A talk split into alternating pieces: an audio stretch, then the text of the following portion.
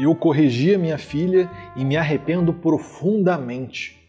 Minha esposa falou que queria comer pizza e minha filha apoiou. Também quero pizza. Também quero pizza. E eu, não é pizza que fala, fala pizza.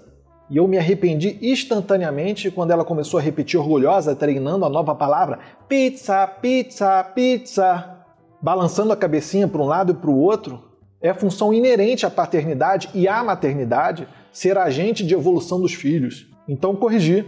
Isso é obrigação para que se tornem pessoas melhores, que saibam se expressar e falem corretamente, mas, ao corrigi-los, abdicamos da fofura. Estamos transformando nossos filhos em pessoas menos fofas, que ao passar de semanas vão estar vestindo terno e falando data vênia, Vossa Excelência? É um dilema moral. Deixar nossos filhos viverem na ignorância e perdurar sua fofura para nossa própria satisfação pessoal? Ou corrigi-los e transformá-los no ministro do STF? Prefiro ignorância. Pizza é muito, muito, muito melhor que pizza. E eu sei que os pais fazem isso, adoram quando o filho fala errado. É uma tradição parental. Quando eu tinha uns 7 anos, minha família sempre armava um circo nas festas familiares para eu contar uma piada, que no fim eu falava que o Cristo Rebentor estava com a mão no nariz, sofrendo com o tamanho fedor de um pum. O que causava as risadas era eu falando errado, Cristo Rebentor. As pessoas achavam bonitinho, e eu só fui descobrir essa escaramuça depois de velho.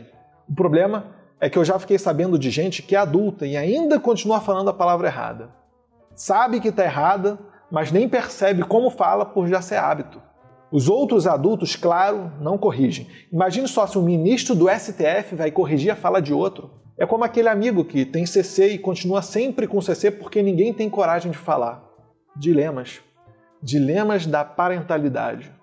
No fim, como corrigir ela em um ato de reflexo? Eu não tenho que fazer.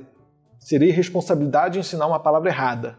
Mas fica a lição de que o tempo voa que temos que nos deleitar com o ordinário, que logo logo essa fase fofa vai passar e quanto menos eu esperar, eu vou estar dando comida na boquinha de um ministro do STF.